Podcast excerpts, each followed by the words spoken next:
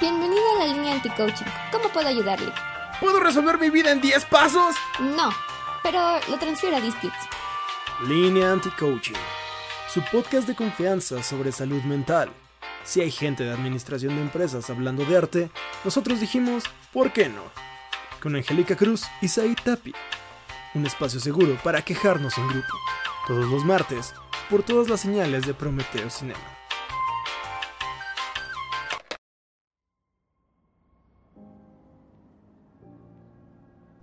Hola de nuevo a todos, bienvenidos otra vez a este podcast Línea Anti-Coaching. Mi nombre es Ganji, G-A-N-G-Y, para los que quieran buscarme en redes. Y del otro lado tenemos a Said, el buen amigo Said. Hola. Hola. ¿Qué? ¿Quieres que te reciba con más entusiasmo? No. No, no, no, todo bien, todo bien. No, me de hecho, me pareció una gran entrada. Estuvo Ah, bueno, perdón. estuvo buenísimo. Así es que- Este, pues nada, hola. Sí, ¿cómo y están? también Yo acá. Pues sí, tú allá, nosotras por acá. Y digo nosotras Exacto. porque hoy tenemos una invitada muy especial que ya teníamos ganas de, de haberla traído aquí desde hace rato. Tenemos a Diana Vilchis. ¡Wow! Eso. ¡Qué calurosa bienvenida! Espero que La lo neta. con un montón de aplausos y así. La neta sí, sí, de hecho ese es, el, ese es el plan. Eh, van a aparecer ahí todos porque pues sí, es un momento muy, muy especial que ya teníamos como planteando desde hace un buen, ya tenía un ratito que habíamos dicho.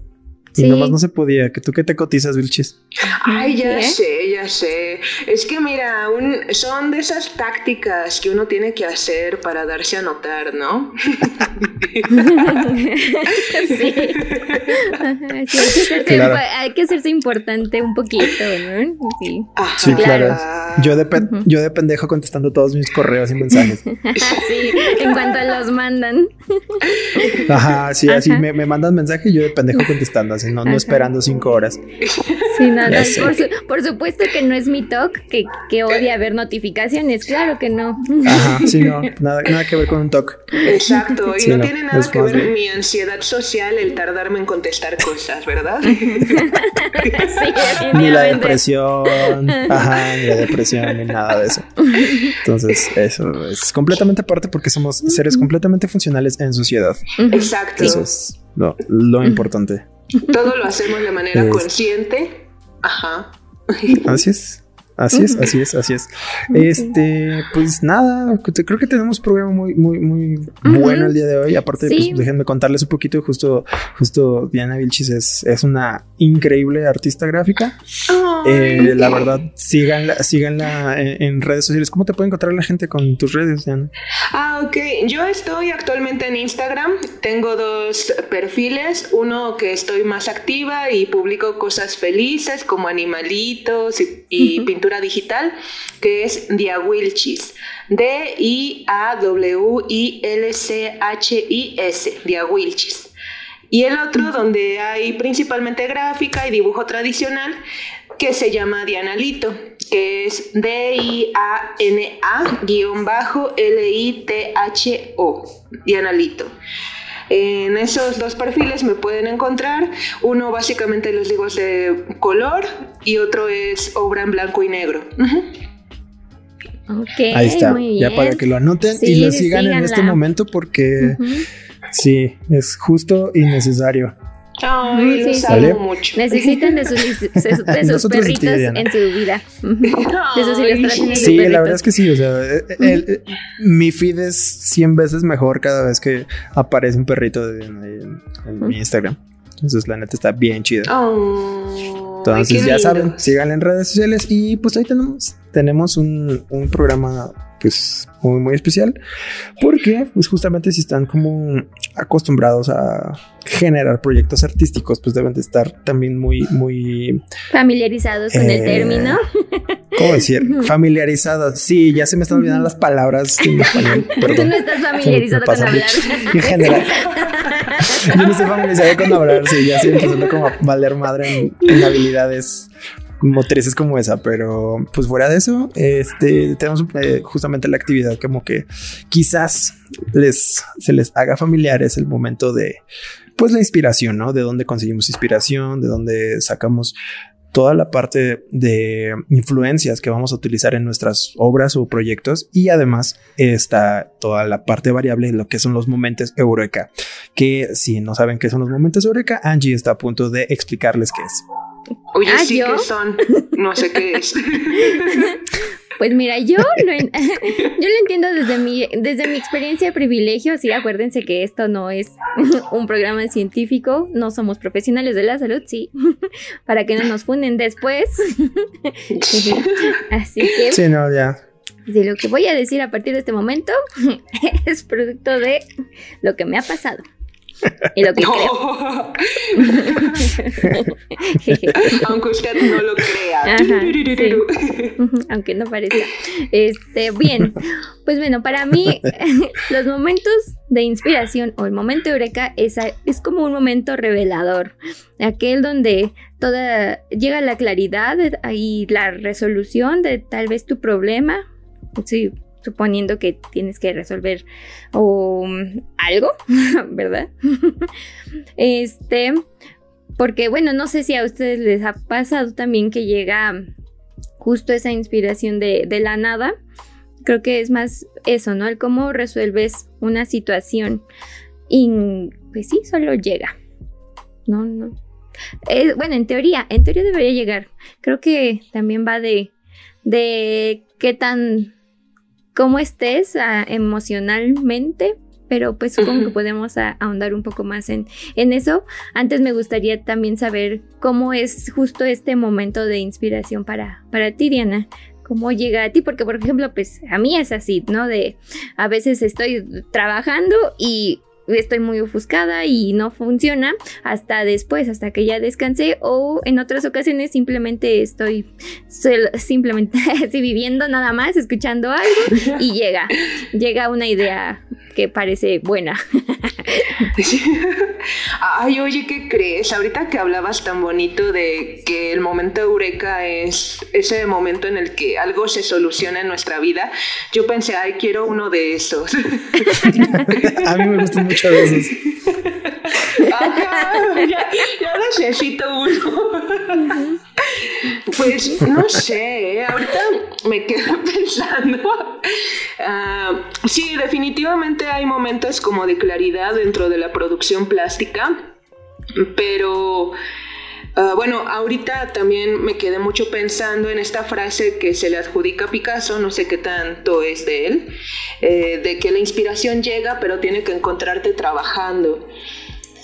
Entonces, bueno, a mí me ha pasado mucho que a través de la acción de dibujar o hacer vienen a mí como que más ideas, pero también he notado, e, es algo bien interesante, a lo mejor, porque bueno, no sé si a ustedes les pasa como creadores que empiezan a estar en piloto automático cuando crean, como que ya ni siquiera están pensando exactamente qué es lo que hacen.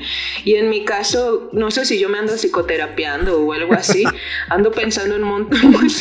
no, aléjate de Jodorowsky. ¿Por qué? ¿Por qué haces eso? Ese señor no te va a dejar nada bueno. No, no, no. No, pero es que sí, sí, sí voy a psicoterapeuta, no sé, porque ando pensando como en cosas que me generan conflicto o lo que sea mientras trabajo. y, y, y de pronto empiezan a surgir ideas. Entonces, ahorita me estoy poniendo a pensar en cómo es mi proceso plástico. Antes sí tenía, creo, más momentos eureka porque era más joven y más llena de sueños. Ajá, sí, esperanzas, sí. Sí, claro, son, importantes. y, comunes cuando eres joven. Ajá, dime. Exacto, exacto, maravillosos. Pero ahorita procuro en la medida de lo posible trabajar con horarios y, ¿cómo decirlo? Tal vez ya no son tan tan espontáneos, que qué triste que los he ido perdiendo, porque uh, pongo un horario de trabajo y en ese horario de trabajo me dedico como a tratar de imaginar cosas. Pero sí es raro. A lo mejor tengo que pensarlo un poquito más a lo largo de la sesión. pues justamente una de las cosas, eh, pues algunos de los estudios que se han realizado de acuerdo al funcionamiento del cerebro humano es que una parte evolutiva importante fue el hecho de empezar a, para evitar eh, pues sí, acechos y depredadores, fue la posibilidad de encontrar patrones. Entonces, estos patrones son son una forma evolutiva de, unir estos puntos. Entonces, justamente una, parte muy importante del, momento Eureka es justo esa, en la cual empiezas a, unir eh, los puntos, empiezas a, entender un poco de dónde salen las situaciones y que es básicamente una, la, parte fundamental del pensamiento lógico.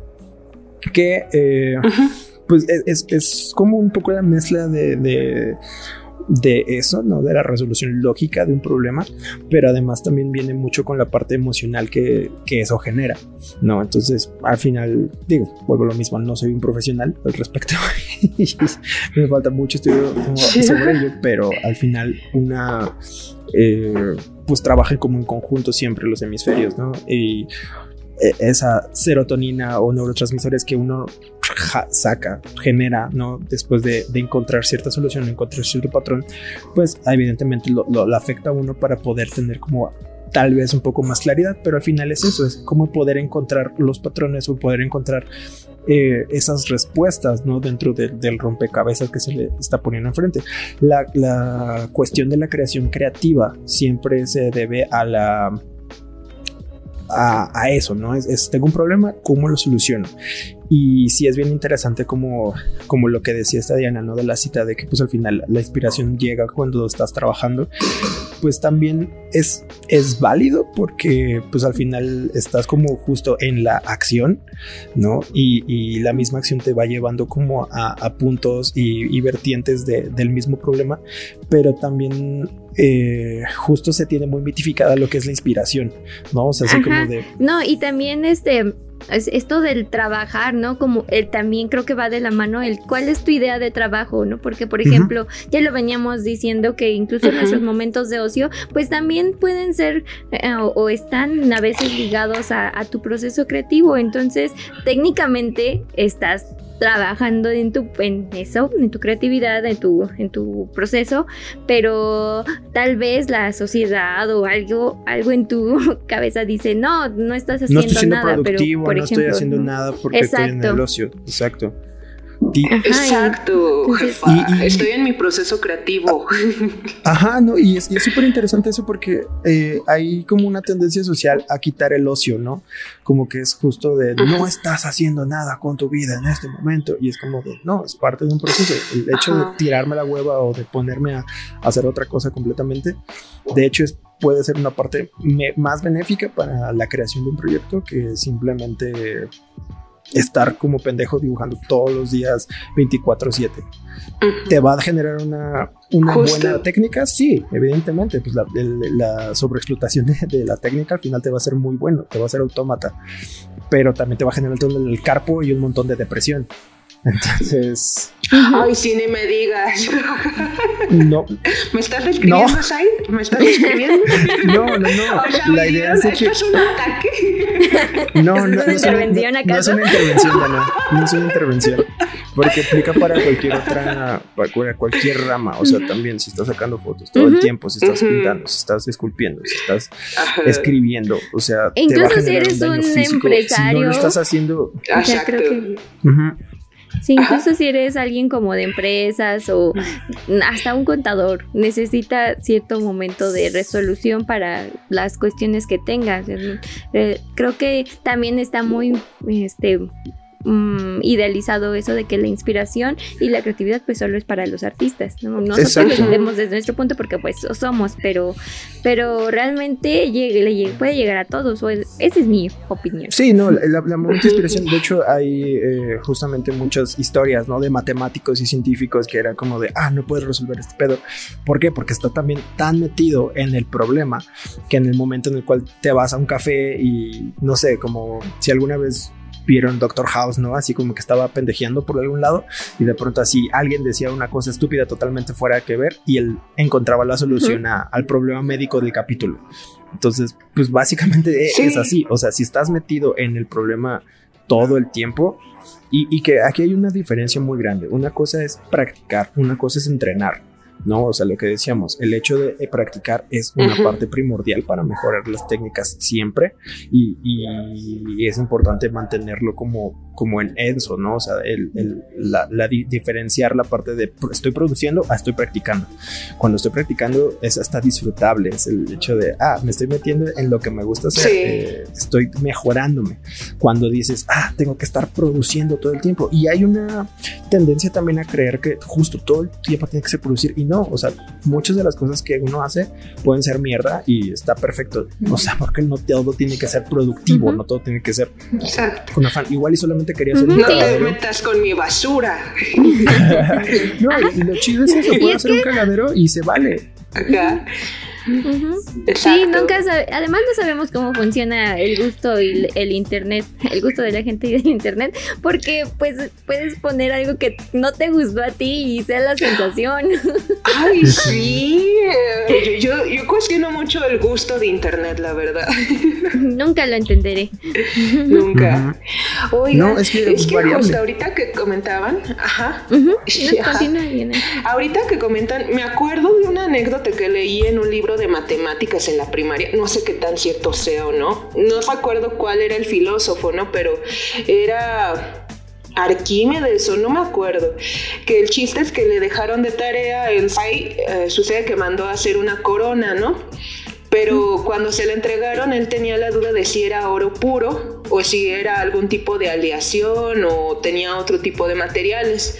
Así que fue con este hombre sabio de las matemáticas para que él descubriera, pues, si le habían tomado el pelo o qué onda, ¿no? Así que él no sabía cómo, porque decía, pero si pesa lo mismo y no sé qué. Y en una ocasión cuenta la historia que él estaba como en la bañera y se dio cuenta de que algo así como la densidad eh, de los materiales, cuando él entraba a la tina salía cierta cantidad de agua. Así que a lo mejor esa podía ser una manera en la que descubriría si la, eh, corona de oro era verdaderamente de oro o una cosa así. Eh, y cuando se dio cuenta de eso, gritó Eureka. Eso vino a mí cuando comentaban la palabra eureka, ¿no? Justo esta cuestión. Y es bien interesante si analizamos como esta anécdota, porque técnicamente él no estaba en el laboratorio, ¿no? Así haciendo cálculos matemáticos, sino que literal estaba en un momento de ocio, como comentaban ahorita, de relajación, cuando le vino la idea a la cabeza. Sí, justo e, en qué momento se, se, plan, se movió esta idea de que, el, de que el momento eureka te debe llegar eh, trabajando, ¿no? Como este tipo de, de mm, replanteamiento que, no es nada bueno, porque pues solo te explotas y luego tienes problemas como, como, digo, no voy a decir que yo, pero, pero como alguien que nos ha contado. sí. El primo de un amigo. Sí. exactamente. y, y, también, este, creo que también otra, otro mito en esto es que pareciera que estos momentos deben darte ideas gigantes, ¿no? O grandes soluciones que van a cambiar al mundo o toda tu realidad. No sé, creo que eso es bastante cuestionable porque pues a veces solo necesitas la solución de algo pequeñito, solo para sentirte bien ese día. no, y aparte, o sea, es que luego hasta da ansiedad. No, no, pero ah, Luego hasta da ansiedad, ¿no? Pensar, bueno, yo pienso luego en la licenciatura y había como que mucha presión hacia nosotros como alumnos de el proyecto artístico que tienes que hacer tiene que ser acá innovador y te genera mucha presión. Sí, totalmente, ¿no? Y, justamente, o sea, como, como aterrizando un poquito los conceptos, o sea, eh, pues tenemos como estas dos partes, ¿no? La resolución, la resolución de, problemas de una forma lógica, ¿no? Siguiendo metodologías y pensando en, en qué punto A va a punto B, por ende punto C se va a lograr, ¿no? y que son como una forma, pero pues también está justo la otra, ¿no? El, encontrar patrones eh, buscando otra actividad y también, y justamente hay, como muchas tendencias a otro tipo de, de pensamiento sobre el cómo se puede resolver un problema, ¿no? Que es de donde viene mucho el, el, estudio de la creatividad en general. O sea, porque al final es como de ok, se supone que una forma creativa de solucionarlo es no de la forma lógica, pero que al fin y al cabo sea una forma eh, distinta que resuelva el problema, ¿no? Entonces se, teme mucho a, intentar otras cosas, porque sí, muchas veces pues uno cae en, este, en la bancarrota y... y en ese tipo de situaciones en dos ocasiones distintas, pero tampoco voy a decir como quién.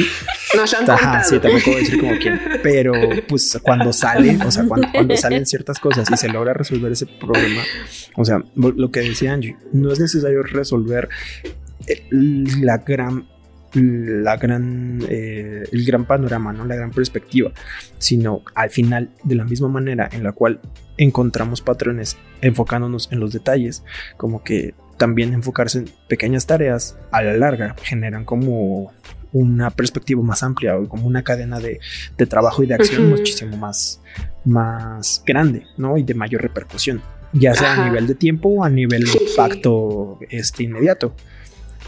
Pero, pues sí, o sea, cuando se pone uno a pensar en, las pequeñas tareas que terminan generando un, un cambio, o sea, y no es como ponerse en, la, en la onda ecologista, ¿no? De toda acción cuenta. Pues sí, toda acción cuenta, pero también un chingo de entropía en medio de todo eso. O sea, tampoco es como de tus pequeñas acciones de bañarte en cinco minutos están funcionando. O sea, sí, pero también hay una gran acción de desperdiciar galones por año de las refresqueras y todo ese desmadre, ¿no? Entonces, o sea, sí, las pequeñas acciones generan, pero también como que siempre tener esa correlación o distancia de, ok, esto lo estoy haciendo para obtener cierto resultado, resultado pequeño.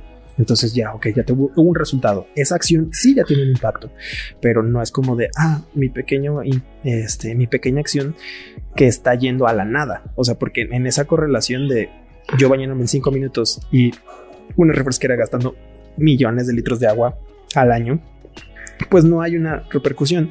Pero en cambio, yo haciendo, no sé, un sistema de, de, captación de agua para mi casa, ya es una acción que cambia y que a mí me está ayudando. Pues se me ocurre, ¿no? O sea, como primera, una opción así ya al, azar, ahorita lanzándolo sin realmente pensarlo tanto, pero justamente ahí ya resolví un problema una, una pequeña situación que ya cambió algo, que es lo que también de pronto como que se intenta buscar a que la inspiración lo logre todo, ¿no? Y es como de, eh, no, no, o sea, hay un, hay, un trabajo de por medio que tiene que sí o sí culminar en una acción, en un cambio, porque si no, todo ese esfuerzo realmente pues no es, no es inmediato. Y es lo que decíamos de practicar o de matarse haciendo una actividad todo el tiempo. Sí, lo estás haciendo, pero en correlación a productividad, pues no. O sea, realmente no, está siendo ni productivo y está siendo dañino. Ajá. Ay, yo les quiero contar, bueno, no sé si quieran escuchar mi triste ¿Cuál es tu triste historia? Sí, porque aparte otra de las cosas que estamos aquí es para el chisme, la neta. Ajá, evidentemente. Así. Ay, Dios. O sea, que lo de tener un podcast es pura excusa. Pura excusa para chisme, de hecho. Exacto. y monetizar. Ajá. Y monetizar, el chisme. es que, ¿qué crees? Ahorita que comentabas lo de trabajar por trabajar. Sí, uh, bueno, yo cuando entré, digamos, a la licenciatura eh, en artes visuales, uh, me generó como entre muchos problemas que había, decidí que yo quería ser la mejor dibujante, ¿no? Así como el rey de los piratas o el Kohage, no sé, como alguna referencia que tengan. Eh, y, básicamente dije, ah, pues me la paso dibujando. En este caso, pues conozco a Angie y a Said desde la universidad y ellos podrán, podrán dar fe de que me la pasaba dibujando todo el tiempo, ¿no? Pero digamos que el madrazo, por así decirlo, o el golpe de realidad que me llegó fue cuando en una clase que teníamos en la universidad, donde teníamos que entregar un proyecto a final del año, yo no sabía qué hacer y al final, digamos, como me la pasaba haciendo apuntes, entregué eso y me dijo la maestra, es que esto no es un proyecto, o sea, es muy válido, es tu esfuerzo, se nota que has trabajado, pero esto no es un proyecto artístico en sí, ¿no? Que ahorita puedo tener mis pequeñas diferencias, pero sin embargo creo que era muy cierto, porque como me comentaba Said, una cosa es cuando empiezas a pintar o a dibujar hasta cierto grado sin objetivo, es como como que empiezas a, esforzarte, pero ni siquiera sabes para qué. y ahí como que yo empecé a cuestionarme mi quehacer artístico y para qué hacía lo que hacía. Ahorita, digamos, dibujo mucho menos de lo que hacía en la universidad en el sentido de que practico menos, pero creo que ya tengo un camino al cual quiero seguir o que tengo más o menos una ruta a la cual me quiero dirigir. Y me siento de hecho mucho más satisfecha ahorita con, haciendo un dibujo dos a la semana que 20, 30. Sí, y es que justo no es esa cuestión como del qué pasa si no, si no trabajo todo el tiempo, si no estoy buscando este momento de inspiración todo el tiempo, no creo que pues realmente no va dicen igual no igual no lo tienes en ese momento y si sigues trabajando mucho pues puede que tampoco lo obtengas, entonces estás, en el, mismo punto. Sí, sí. Y vueltas en el mismo sitio. Como los animalitos que persiguen su cola, ¿no? justo, justo así. Ay, perdón, en mi No te preocupes. No, sí. Sí, entonces, ¿qué creen? Yo me fui dando cuenta de eso poco a poco. Y ahorita también que comentaba Said, es que miren, a mí me encanta sacar referencias de todo, ¿no? Pero bueno, ah, hay un libro muy interesante del Fondo de Cultura Económica que se llama El caso Goya. Y ya ven que Goya hacía cosas así como que bien, no sé, dramáticas, asquerosas. Era como, era igual que Van Gogh. ah, sí, era sí, sí, sí, era totalmente. Sería interesante ver ¿A qué tribu urbana pertenecería cada uno de los artistas? Estaría cagado.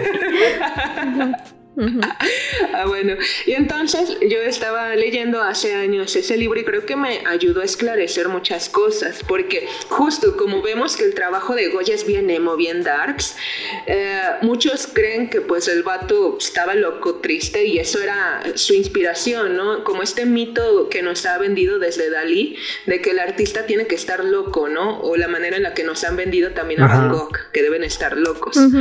Y en este sí, con depresión y un y esquizofrenia. Y es cierto, o sea, y la sociedad sí nos ha obligado a estar tristes y así, pero eso es por otras circunstancias. Nosotros éramos felices, como dijimos. Ajá, por el exacto, exacto. dijimos que cuando éramos jóvenes éramos felices, o sea, luego ya valió madre. No fue por ser artistas, sí, no es por ser artistas que, que uno se, deprime. Como Will Smith. O sea, estoy deprimido. No estoy deprimido por ser artista. Ok, estoy deprimido, pero no es por ser artista. Exactamente. Sí, y les digo, este libro eh, justo es como un análisis bien interesante en donde checan cuándo fueron los momentos de producción de Goya y cuándo fueron los momentos donde, digamos, estaba incluso en el psiquiátrico. O estaba loquito, más loquito de que de costumbre. Y descubrieron que justo cuando él estaba estable emocionalmente, o sea, cuando no tenía muchos problemas, es cuando más producía. Y es una, entonces eh, se cae todo el mito de que porque estaba loco pintaba, no, o, dibujaba o lo que fuera, no, es cuando estaba estable, cuando estaba feliz, digamos, supongamos, que él producía. Y para mí, yo lo leí como durante la licenciatura por gusto propio. Eh, ese libro ahí yo echándome qué bueno no así debe ser bueno. y, madre más. Ajá ajá.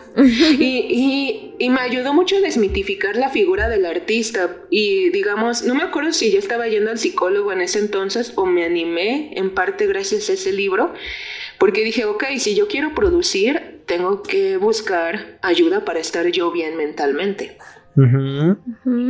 Qué buen, qué, qué buen paso. O sea, estuvo, no, lo, afirmado, ¿eh? la, firmaste así como, como grande. O sea, sí, sí es que sí, o sea, es, al final lo que eh, siempre les decimos, o sea, uno no puede hacer en general nada No, si no se siente bien, entonces, pues, si uno está valiendo madre en general, pues, no, no va a poder producir nada. ¿sí? No, no va a fluir. No, no, o sea, si, si uno no puede ni Exacto. siquiera pararse de la puta cama, o sea, como creen que así, voy a hacer mi mejor sinfonía. No mamen. Es que además, por ejemplo, mi mamá siempre dice, la gente dice que el dinero no da felicidad, pero da tranquilidad. Y ya con eso... Pues sí. en este sistema sí. en Sí. este mundo, pues sí, creo que, que el dinero funcione para que comas. Sí, sí, sí. O sea, y uno es feliz cuando come. Te cobra. Ajá. Exacto, yo soy feliz cuando como. Sí, creo que como necesidad para sobrevivir. Ajá, sí, no es, no es- no es una mala idea este, eso de comer Ajá, comer. y tener un lugar donde Ajá, dormir y así, o sea, como que ese Ajá, tipo de y cosas. ropa, Ajá, sí, no, ¿no? tener frío también está chido. Ajá. No estar Sí. enfermo. Sí. Ah, sí, También. O sea, como que ese tipo de Ajá, cosas sí están es padres que- y como que sí te hacen feliz, no, no estar valiendo madre en la vida. Ajá. De creo que sí, ¿no? Dice Sí. por ahí también. Dice por ahí, ajá, me han contado así, o sea, no podría decirlo de cierto, pero me han Sí. contado que si no estás valiendo verga en la vida, como que te sientes bien, medio raro.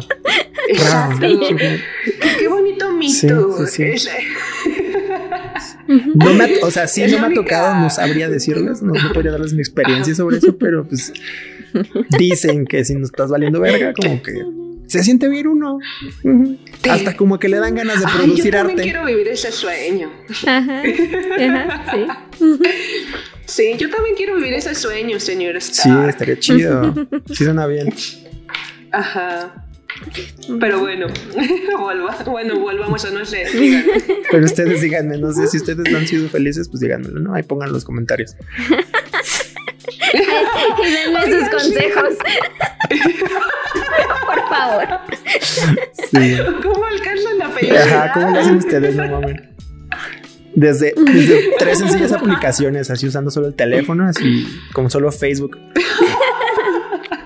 Aparte es súper fácil, eh, necesitas nada más juntar a otras tres personas y cada que una de esas personas venda algo, así ya tú recibes comisión. Está bien verga. Y ya. Ah, maravilloso, maravilloso sin mover un dedo. Pinches mamadas. Justo desde la cama de la que no te puedes Desde- levantar. exactamente, sí, ya nada más escuchas, nada más escuchas. No, bro, es que los NFTs, es que tú no sabes. Se hace solo este pedo. ¿Qué creen? Luego digo, es que hasta qué grado también tienen una mentalidad de eureka o les ha llegado las ideas de eureka los estafadores, digo, los vendedores de, de cosas como Herbalife o, o los No, NFTs, cursos de coaching. bueno. Cursos de coaching. Ajá. Por nombrar alguno. Sí. Ajá, ajá, justo. Sí. Sí, pues. es como que bien interesante. Ajá, perdón. No, sí, continúa, continúa tu idea. Ay, es que, es que siento que luego yo hablo mucho y todo y se callan. No, no, como no, de, habla, tú eh, dale. Los estoy No, pero por supuesto que no, está ¿o no? Tú dale, dale. ¿Qué vas a decir? Ajá. Bueno, sí. Ah, se me fue. Estoy pensando. No, no es cierto. Sí. Ay, disculpen, esto es parte del proceso Sí, creativo. sí es. Ajá. Ah, ajá. Sí, por ejemplo, también, bueno, algo que me pasó mucho o me pasa mucho es darme cuenta dentro, digamos, de este proceso Eureka. eh, yo he conocido a muchos artistas visuales que a mí me sorprende su visión. Yo soy como una acumuladora extrema, ¿no? Bueno, bueno, no es que viva en basura ni nada, pero Eh, en exclusiva, Diana vive la noticia. Al rato te vamos a ver en esos reality shows de, de, pro- de acumuladores Ajá. contra los que tienen TOC. Ajá. De, Oye, no le digan a nadie que vivo así. Está bien. No prometo Esa nada. parte será cortada del. Al chile no prometo nada. Ah, que no, lo siento. Lo intenté. Híjole, diablo. Te dije, el otro 50% de este programa es chisme. entonces, sí. Necesitamos rating al final del día.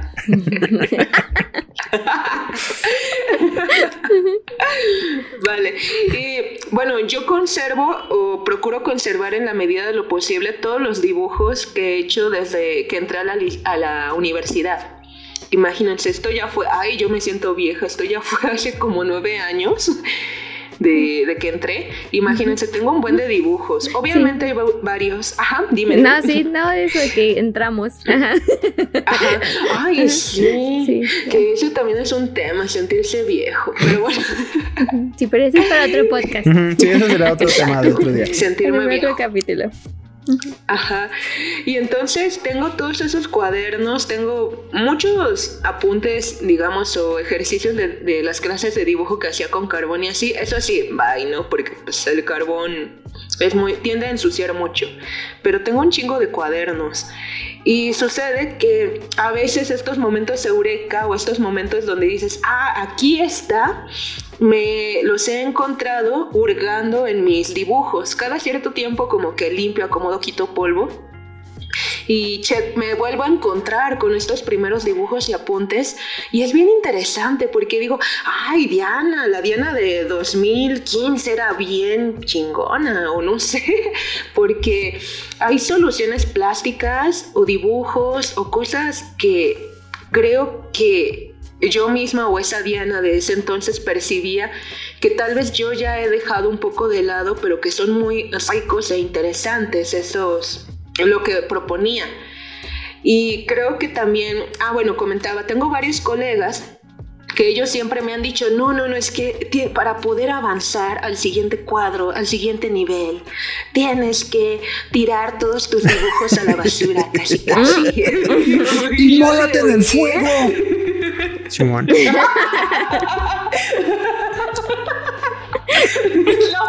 por, eso, por eso siempre decimos, amigos, vayan a terapia. Sí, no mames. Por favor. Sí, o sea, me dicen, no, güey, es que véndelos, vende todo y cada uno de tus dibujos. Vende todo. Y yo, chingón, sí. Tengo una historia de un colega. Una vez nos llegó a dar una plática a un artista visual en la facultad.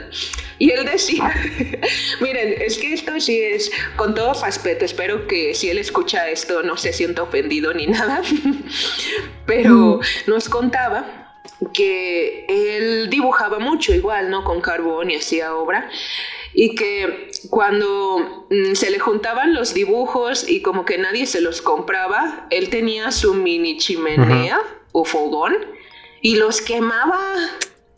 Porque le ocupaban espacio y después cuando mostraba las fotos de esas obras a galeristas o lugares de exposición que de vez en cuando se llegaba a colar uno que otro, le decían, güey, no mames, quiero esa pieza para que la expongamos. Y él decía, no la tengo, la quemé. Ay, digo, qué pena, ¿eh? Híjole, ¿Cuánto dijo que iba a pagar? ¿Cuánto dijo? Ah, eso sería de mi renta de dos meses. Híjole. Ni siquiera la hago otra. Pues yo la hice, si quiere la hago otra. Oh, pues está, está fácil. Sí, también, también. No, quería esa. Ah. Ah, no. No. Bueno. Pero también tengo otra. Tengo otra, sí, mira, aquí tengo un gatito. No? ¿Cuál le gusta? ¿No? Quería justo esa. Ajá. y no sé, cuando a mí me cuentan, porque yo primero creí que solo era el caso de este artista visual, pero con el tiempo me he encontrado con muchos otros que hablan igual.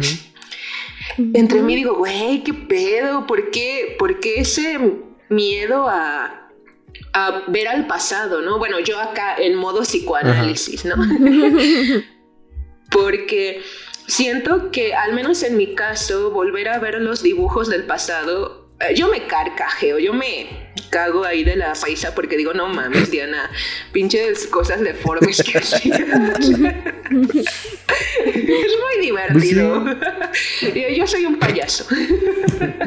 Entonces, eh, lo veo, pero al mismo tiempo me siento como orgullosa porque me sirve de punto de referencia para notar cuánto he avanzado y y todo lo que tuvo que pasar esa Diana de hace nueve años para llegar a ser la Diana que es ahora, ¿no? Y cuando veo a colegas que se desprenden tan fácil de lo que hacen, porque también es un esfuerzo, ¿no? Tú dedicaste cierto tiempo, horas nalga, conceptualización, a llevar una obra al papel o a un formato y lo tiras, lo quemas, lo vendes porque no lo soportas ahí enfrente de ti digo, güey, aquí hay como que algo güey, ve a terapia. que no checa, ¿no? Porque... Ajá, exacto. Exacto.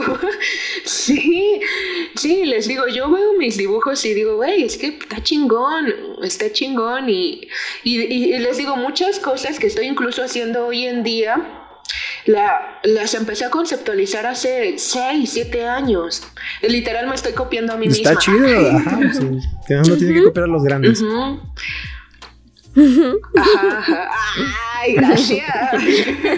La neta, la neta, lo que es.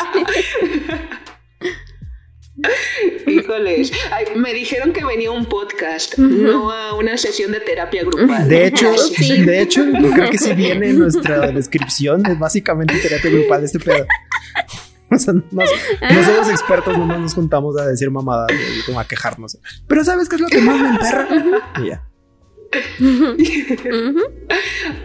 Bueno, no sé qué opinan ustedes. Ya hablé bastante. Quisiera escucharlos a ustedes. Aprendo mucho escuchando Muchas a gracias por hablarnos y contarnos sobre esto, porque la neta son, yo creo que han sido procesos que, que no han sido fáciles, ¿no? En su momento. O sea, como nos decías al principio, ¿no? Así de, puta, tuve que ir a, a terapia a decir, quiero estar bien para poder hacer mis cosas y de ahí empezar a, trabajar en ello y tú misma construirte ahora y seguir como eh, viéndote, ¿no? Hacia atrás y, sin ese rencor, ¿no? Sin esas ganas de decir, no, tengo que eliminar todo eso, no siendo, ah, no mames, me mamé ese día. O sea, es, una forma... me mamé, me, es una forma bien distinta de ver las cosas y estoy seguro que no ha sido sencillo y la neta está bien chido que puedas compartirlo ahora así como tan chingón con, pues, con todos. Entonces, sí, sí, es terapia grupal, la neta. Pero, pues está chido. Pues no sé, Angie, ¿tú qué opinas? ¿Tú qué crees? Sí, es que trabajar también esa parte del desapego es muy importante para nosotros artistas que queremos vivir justo de ese, de ese arte, ¿no? Más que el proceso de de encariñarte con tu obra porque pues al final la, la hiciste y que puede no pasar, ¿no? Pues justo lo que decía antes de, pues a mí no me gustó cómo quedó, pero, pero fue la sensación de internet, ¿no? este, entonces, a lo mejor ahí es como de, pues sí, llévenselo, llévense a mi hijo feo. a mi hijo feo.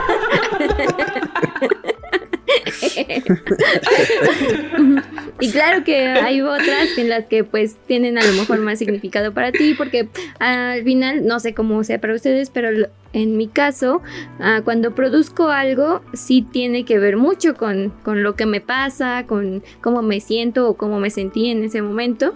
Entonces de cierta forma para mí es como dejar un cachito de de lo que fui o de lo que soy. Este, y pues sí, creo que eso eh, tal vez es complicado, O, puede ayudarme a, complicar más la situación de, venderla o de incluso regalarla, ¿no? Hay veces que yo quise, que más quisiese vender toda mi obra, pero y ya olvidarme de problemas económicos. pero pues a veces eso no sucede y prefiero Ajá, solo regalarlas o ponerlas en casas ajenas. Para que se... De pronto llegas a tu casa y, oh, ese cuadro no lo, no lo sí, ah, conocía ¿cuándo no fui a comprar ¿Qué, pedo? ¿Cuándo, ¿Cuándo conseguí un gancho original? Exactamente. Es, sí, es mi pequeña aportación. Ah.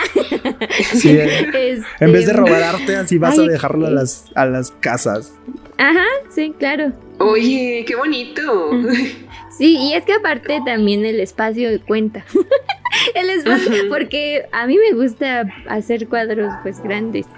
O, sí, la, la yo, yo no mando con mamadas así, yo voy a hacer, si, voy a pintar, así voy a pintar pendejadotas. Sí, no, sí,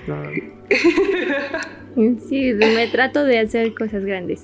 Este, Más grande mejor. Bueno, eso sonó muy inspiracional, pero no me refiero no, Pero me refiero al tamaño del lienzo. Nadie lo notó. O sea, de hecho, nadie, así, nadie, Kanji nadie lo notó. Y tú, que siendo la menos doble pensada, fuiste la primera en ponerlo. ¿Qué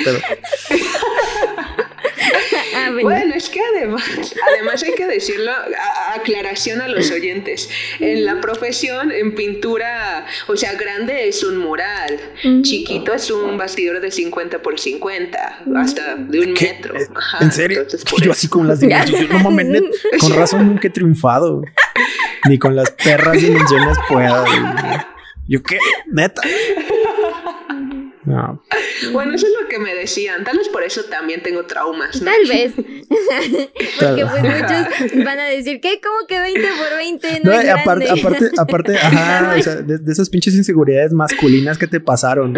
O sea, así es como de, Sí. ¿cómo que no es grande? No manches, ¿qué pedo? Oye, sí es Sí. cierto. Una disculpa, Sí, oyentes. sí, sí, o sea, No, esa, no, esa no, parte no. de. Trabajen Ajá, esa parte de, pues al menos mi cuadro es de buenos sentimientos. No mames, ¿no?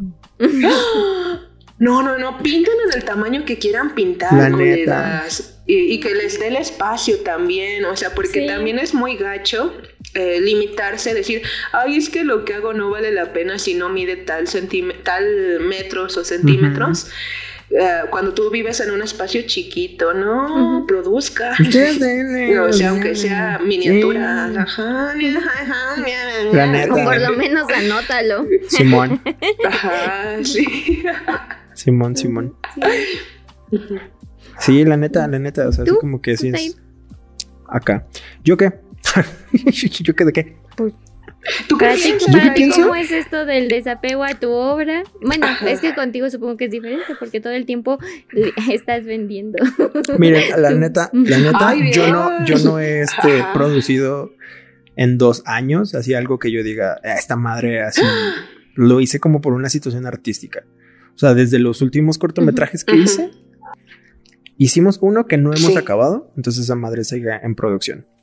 Entonces no lo, no le he puesto como el, el proceso de, ni siquiera de, de, de, apego como para desapegarme de, Y la neta, sí es bien distinto con, con la parte de lo que es un medio audiovisual. O sea, porque al final, pues, siempre puedes volver a recurrir a él y ahí va a estar y así. Y de obvio, dices, ah, me mamé, hubiera hecho esto, no, hubiera hecho esto.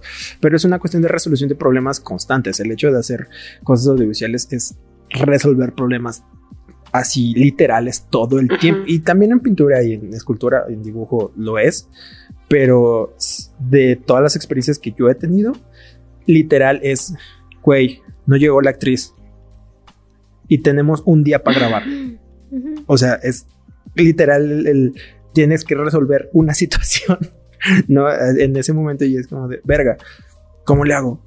¿No? O sea, y que lo he sentido distinto a cómo era, pues, pintar, ¿no? Así como de, ah, verga, ¿cómo consigo esta textura? ¿Cómo consigo este tin-?" Y ya, experimentas como en una situación más personal, pero en la situación así que es generar como estos productos que es al final una situación colectiva y más en la parte que yo me dedico que es la de dirección, no sé si es como de hoy estoy responsable de que algo suceda. Entonces, pues es una es, es eh, eh, en ese sentido pues es como complicado, pero también te permite como desapegarte porque como es una situación colectiva, no cargas con ello eh, tú solo. Entonces es algo que a mí que me encanta que no tienes que ser tú el que lleva toda la batuta, porque al final entre todo el equipo se va generando y es algo que, que yo más amo de, de hacer cine y que y dejen de hacer cine, o sea, hacer 15 años, hacer bodas, hacer todo ese tipo de cosas, yo lo amo porque pues intento meterle como el, el, el mal llamado lado artístico, ¿no? O sea, meterle como más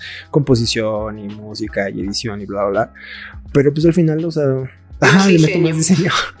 Pero al final es la, o sea, es la ventaja de decir, güey, eh, no es solo mío. Entonces, pues ahí está, o sea, es nuestro y ahí va a estar y ahí se va a quedar y la gente la puede revisitar. Entonces, como que yo no me siento muy apegado a ese tipo de cosas. O sea, como que las quiero, ahí están, pero también las dejo ser porque una vez de que, de que ya se fueron, pues ya no es mío, o sea, ya, ya todo lo que pude hacer ya se rendereó y ya no puedo cambiarlo. O sea, o podría, pero pues ya no es eso, ¿no? O sea, ya no es el, ya no es el que salió, ya no es el que la gente presentó.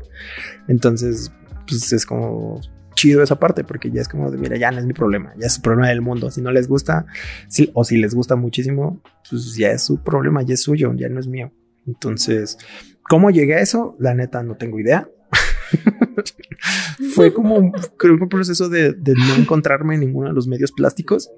Entonces que justo cuando encontré los medios audiovisuales fue de ah verga esto está chido o sea me, me siento más en sintonía con esto. Y creo que fue mucho por esa parte de que una vez de que salen pues ya no te pertenecen, o sea, ya incluso cuando lo haces para partes corporativas, o sea, no es tu comercial, no es tu video de boda, no, o sea, es del cliente que te lo está pidiendo. Entonces, el hacer comisiones pues también ha ayudado mucho a eso, no me encariño, o sea, ni con un post ni nada, o sea, no tengo que encariñarme, no quiere decir que no lo quiera o que no me guste, sino no me encariño porque no es para mí.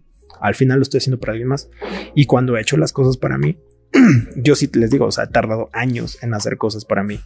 O sea, después de la carrera tardé creo que cuatro años en hacer un cortometraje para mí. Y fue el de Sinope. Y la neta, pues lo amo, o sea, lo amo y ahí está.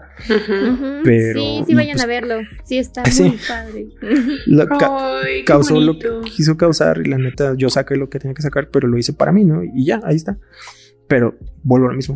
Ya está fuera. Ya lo que haga y o no haga, pues ya no es mi problema, ya es, ya.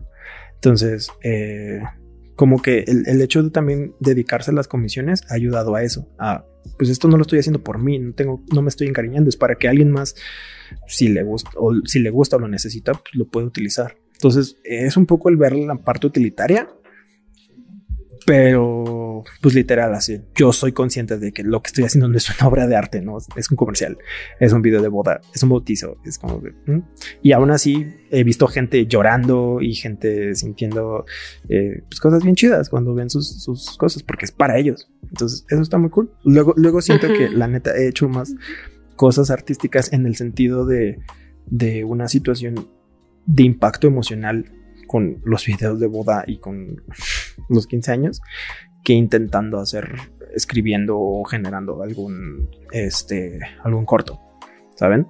O sea, la neta, he visto más gente llorar, más gente reaccionar, más gente agradecerme, literal, decirme, no sabes lo mucho que significa. Una vez hice una semblanza, solamente metí fotografías del papá de la novia. Eso Así fue como de, porque había fallecido el señor, entonces me dijo, no sabes lo mucho que te agradezco. Y fue una presentación, o sea, solo fue una presentación, le metí un poquito más de diseño y le hice así como bonito con unos paralelos. Y ya, o sea, el trabajo es no mucho, no me tomó tanto tiempo. De hecho, lo hice regresando de una fiesta así súper ebrio y un día antes de la boda. O sea, es como de, no es, no es la inversión de tiempo.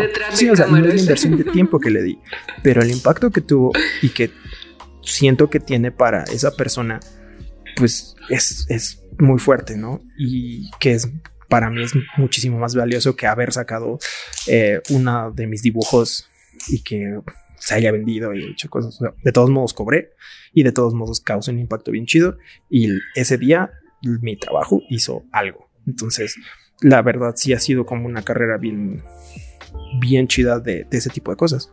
O sea, que he podido meterle un poquito de mí pero al final sin que sea para mí. Entonces, no sé, es esa relación de no apegarse, pero no sé, creo que es responsabilidad afectiva con tu obra. Qué chistoso. sí, sí, sí. Qué bonito. Responsabilidad afectiva con lo que haces, ¿no? Porque pues ya ampliándolo justo a otras áreas que no son la 4. Sí, sí, sí. Este, creo que sí, sí está padre eso de, ok, no, trabaja el, el que o el saber que tus acciones o, y lo que no haces también repercute en otros, no, no solo en ti. Quizá principalmente en ti, pero bueno, no sé, puede que no siempre. Sí, no, no siempre. sí. Empatía, La neta, al final creo que siempre es eso. ¿No? ¿Qué crees, Yana? ¿Tú cómo crees? Es que me gusta mucho eso que mencionas porque justo creo que sí hay obras que son, como tú comentas, para otros y otras que son para uno mismo. Y sí, tienen cargas emocionales bien distintas. Pero bueno, yo estuve un tiempo trabajando como mediadora y a mí me tocaba pues básicamente generar un vínculo eh, entre visitante y la pieza, ¿no? Estábamos el puente, un puente para que la gente pudiera entender la obra plástica. Y, y bueno, a mí siempre me emocionó, me gusta mucho ese trabajo. Eh, a la medida de lo posible trato de seguir sacando técnicas de mediadora cuando interactúo con otros, porque es bien bonito. Eh, lo que pasa es que a mí hay algo que me emociona mucho en la gente, de que cuando les empiezas a explicar algo sin hacerlos sentir estúpidos o, algo, eh, hasta a mí me da la impresión de que le brillan los ojos a las personas y dicen, ah, ya entendí, o ay, esto me gusta. Y, esta emoción que comentas también de tus trabajos, que a lo mejor no es, digamos, el mayor producto audiovisual, también generar esa emoción, creo que incluso llena muchísimo.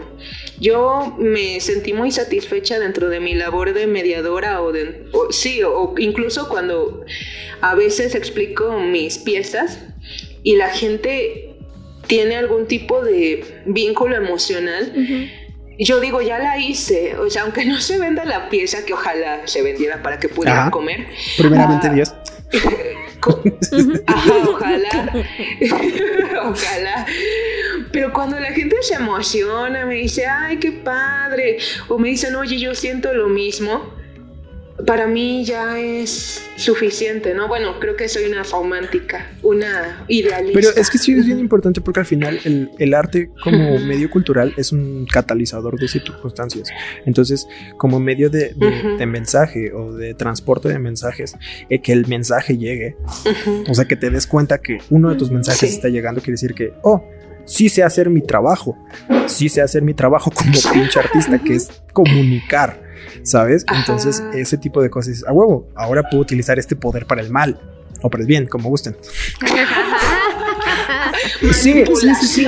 Pero pues es que al final, o sea, cuántas cosas, o sea, todas, todas, todas, al final lo que decía, ¿no? O sea, citándome a mí mismo de hace unos 20 minutos, el, hecho, el, hecho de, de, poder como generar una acción que, que culmine en reacción, al final es parte del mismo proceso, ¿no? Entonces, porque si solamente estás haciendo la acción y nunca termina en nada, pues no. Entonces, el, hecho de aprender a controlar esa dinámica, pues evidentemente te vuelve un, mejor artista, o sea, porque sabes, ¿no? Y lo que dices, o sea, puedes usarlo para manipular, puedes utilizarlo para lo que quieras, sí, sí, pero también puedes utilizarlo para que esas cosas como elemento cultural que es que al final la cultura es este sistema operativo, pues accione, ¿no? Entonces, sin, subirse a ningunos laureles, ¿no? Y sin, treparse como en, en la, en la,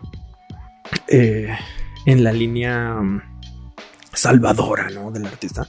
O sea, al final, pues no, estás haciendo tu chamba, tu chamba es esa, generar reacciones culturales para que la cultura siga avanzando o cambie. Y esa es tu chamba. Deal with it. Qué bonito. ¿Quieren, ¿Quieren que les comente ahorita con tan bello discurso que acaba de dar Said? Ah, me hiciste acordar los motivos de por qué yo estudié artes visuales. Ajá, a ver, ¿por qué? Es como una anécdota sí, sí, sí, chisme. A, lo a través en exclusiva, de nuevo. A lo mejor debimos comenzar por esto. Bueno, no sé. Pero bueno, no importa. No. Eh, justo yo, cada cierto tiempo, igual les digo, cuando checo mis cuadernos y todo eso, como que vuelvo a acordarme. Es como volver al pasado. A mí me encanta volver al pasado, ¿no? Entonces, ah, sucede que en la preparatoria yo era una niña que no sabía exactamente qué quería hacer con su vida. Bueno, podría decirse que apenas hace uno o hace un tiempo apenas descubrí qué es lo que quiero hacer, ¿no? Pero en ese entonces era estaba mucho más confundida. Y mi papá fue a comprar el periódico La Jornada. Y sucede que pues ahí sale la jornada de en medio. Ah, eh, en ese, en la portada, bueno, no sé si han comprado ese periódico, la portada de la jornada del medio, usualmente pues es de cultura, viene en la portadita una imagen de algún artículo que viene adentro. Ah, eh, entonces en esa portada había un dibujo, lo voy a describir lo mejor que puedo, que era un personaje pequeñito caminando en medio de la ciudad con lo que parecía ser un portafolio, encorvado, triste, y que aunque el sol brillaba, había sobre él una nube lloviendo, una nube eh, haciendo lluvia. Entonces, yo cuando vi esa imagen, me dio la impresión de que me hablaba a mí, ¿no? Tal vez en esta cuestión de que pues yo era una chica depresiva o lo que fuera, a mí me hablaba esa imagen y yo vi eso luego, luego y dije, oye, esto es como como yo, ¿no? Y generé ese grado de empatía, o sea, el autor se llama Peter Cooper y, o sea, el señor no sabe ni de mi existencia, pero cruzó fronteras, ¿no? Cruzó fronteras su imagen. Él es de Estados Unidos. Yo lo vi, leí el artículo y todo y sucede que esa imagen pertenecía a un libro que él acababa de publicar y se estaba presentando aquí en México, que se llama Diario de Nueva York. Básicamente es como una antología personal de todas sus viñetas, cómics y todo eso que, que, que había hecho hasta ese momento, ahí viviendo él en Nueva York, desde los momentos de mayor crisis económica hasta, digamos, estos con ligera bonanza. Y me acuerdo mucho, yo hasta como pude envolví esa eh, portada de periódico con hule, de este plástico para, para muebles, eh, eh, hule, cristal se llama, ¿no? Para que no se dañara. Y empecé a juntar mi dinero para comprar el libro. De hecho, es, digamos, el primer libro en pasta dura que yo compré por mi voluntad. Eh, y me cambió la vida, me cambió la vida ese libro totalmente. Tiempo después dije, empecé a tratar de decidir qué quería estudiar porque había como mucha incertidumbre. bueno, yo nunca supe bien qué hacer con mi vida. Eh, algunos creían que a lo mejor me iba a meter a alguna cosa de área 1, eh, ciencias exactas, eh, pero también me decían, no, pues a lo mejor área 4, porque a mí me gustaba mucho dibujar dinosaurios y esas cosas. Y sí, decidí el área 4 y al final decidí artes visuales, pero fue por, no sé si llamarlo momento eureka, porque también me abrió a lo mejor los ojos en ese momento. Pero fue eso, yo cada vez que trato de recordar qué me motivó a estudiar artes fue esa imagen en un periódico. Sí, wow. y es que justo, ¿no? Llegan, llegan como de la nada, pero no porque estés a veces trabajándolo, sino solo existiendo. Ajá, y es lo que les decía, o sea, al final ese tipo, la gran ventaja de, de la labor artística es poder generar ese tipo de acciones, eh, bueno, más bien de reacciones, ¿no? O sea, ya este artista lo que hizo fue sacar eso, su vida de alguna manera tuvo una repercusión en la tuya, porque justo toda esa historia de la depresión, la vida cotidiana, la, bla, bla, ¿no? Todo este tipo de cosas, o sea, al final ya, aunque puede ser un tema completamente aparte o no de tu vida, su arte ya generó una reacción a ti, te hizo tomar una decisión sobre tu vida. Entonces, y hoy día estás dedicándote a una situación que es esa, derivada de esa decisión. Entonces, ¿cuánto de lo que... O sea, me imagino cuántas de las cosas que nosotros quizás hemos hecho no ha afectado. Lo que les decía, ¿no? De, esta, eh, esta semblanza todas este tipo de, de, de, acciones no son como cantos al vacío cuando pues te dedicas a ello, ¿sabes? O sea, siempre a alguien le llega. Entonces creo que eso es lo importante de también para uno no mamar, como decir, puta, es que todo lo que estoy haciendo es por la chingada. Pues tal vez más bien la aspiración que tienes es justo ser rockstar y tener toda esa desmadre, que está bien, es válido. Yo quiero ser rockstar. Pero Ajá, sí, pero estoy haciendo mi arte para ser rockstar, pues tal vez las cosas que estoy haciendo no me están llevando a ser rockstar. Entonces, ¿de verdad quiero ser rockstar? ¿Sabes? Es, es, es un buen momento de reflexión de eso. O sea, va como a valer madre cuando, cuando llegue a, a o sea, si quisiera ser rockstar, debería estar haciendo otras acciones, ¿saben? No, no estar haciendo lo que hago, porque pues, al final e, es eso. Vamos a cada acción de verdad empata con lo que quieres. Y si no, pues bueno, planteatelo y no está de más. Siempre, al final, aunque no lo creamos y aunque a veces no lo sintamos y aunque estemos en medio de la entropía brutal del universo, a veces podemos tomar decisiones que nos manden a otro rumbo. A veces. Y se vale. Está chido. Sí, el justo, el, el por qué y el para qué estás haciendo lo que haces. Qué difícil, qué existencial. Pero sí, sí, ya, sí, ya, sabes por qué Tarea para todos. Sí, tarea para todos.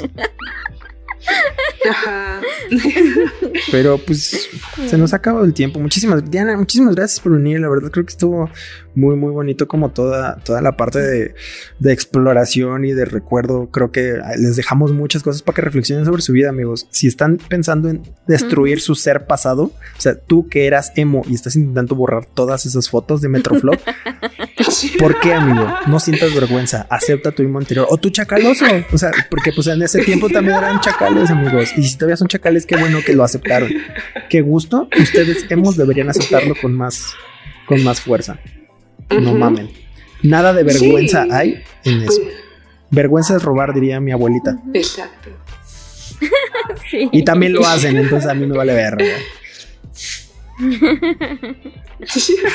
Muchísimas gracias. Sí, exacto. ¿Algo, ¿Algo más que Vale. quieras decir? Diana? Con lo que quieras cerrar. Ay, sí. ¿Algún consejo final? Ay, qué bonita conclusión que diste, Said.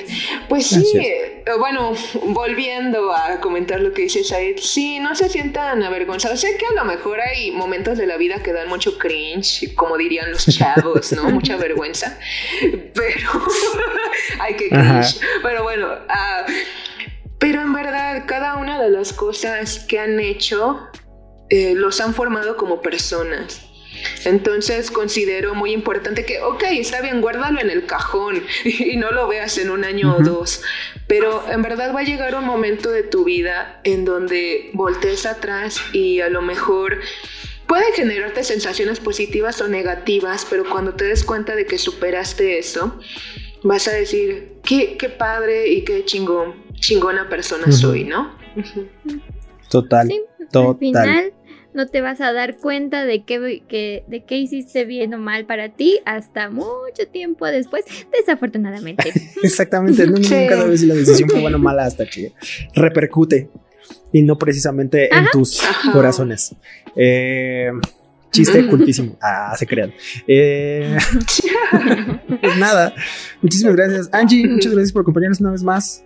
Siempre, siempre dándole duro. De Siempre, aparte, debo decir que, que Angie es la que mantiene a flote este programa. O sea, ella, ella es, la, ella es la que está así diciendo, vamos a grabar, vamos a hacer esto. vamos a-". Y yo así porque yo estoy valiendo verga por todos lados. Entonces, la neta, ella es la que nos mantiene en ritmo.